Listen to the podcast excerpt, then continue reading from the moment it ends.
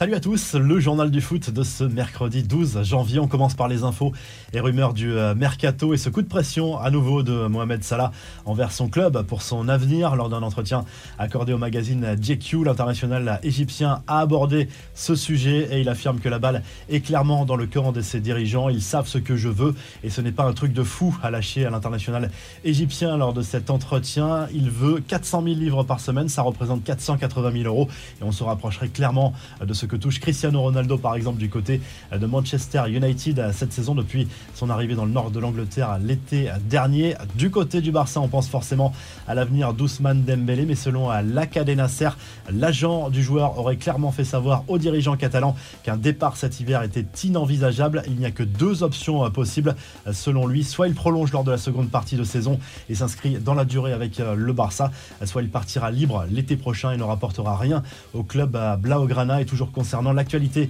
du club catalan, Memphis Depay va-t-il être utilisé comme monnaie d'échange lors du mercato hivernal? C'est possible, selon la presse espagnole, parce que l'intérêt pour Alvaro Morata est toujours présent. Le joueur de la Juve est bloqué pour l'instant par la vieille dame, mais le club italien est intéressé également par l'international néerlandais, ce qui pourrait faciliter l'opération des deux côtés. Notre point quotidien sur la Coupe d'Afrique des Nations au programme ce mercredi.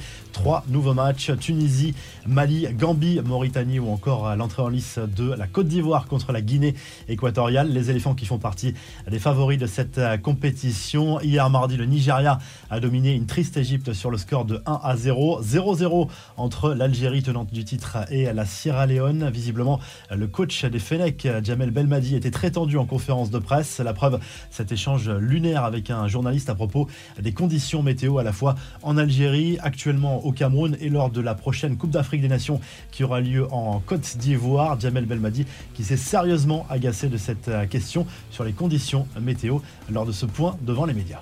Les infos en bref, avis aux fans de Neymar, le documentaire Netflix Neymar, le chaos parfait sera disponible à partir du 25 janvier prochain.